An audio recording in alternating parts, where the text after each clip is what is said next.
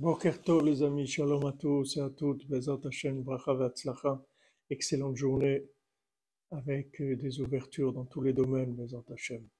Rabbeinu nous avertit, il nous a dit qu'il allait arriver dans le monde un déluge d'hérésie et que ce déluge d'hérésie va se manifester par le fait que logiquement, on va avoir l'impression que c'est impossible.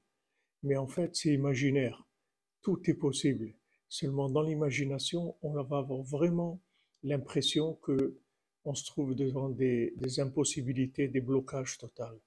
Et c'est là qu'il faut activer la Emouna, c'est-à-dire que il faut avoir confiance, il faut prier, avoir confiance en Hachem, avoir confiance dans les tzadikim, avoir confiance en nous et avancer, c'est tout. Il ne faut pas réfléchir, parce que si on réfléchit, on essaie de, résoudre la, le problème de façon logique, il n'y a pas de solution. Apparemment, il n'y a pas de solution.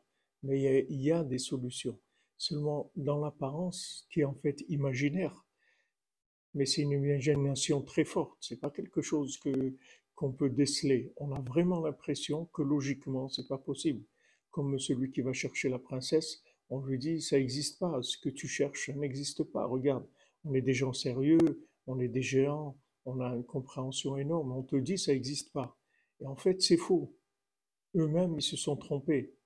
Alors, Bezrat Hashem, Bessoudra Beno, comme il a dit, une chose j'ai obtenue, c'est vous n'allez pas vous tromper. Personne ne va vous tromper. Vous-même, vous ne vous tromperez pas, et le monde non plus ne vous trompera pas. Bezrat Hashem, Bessoudra Tzadik, excellente journée.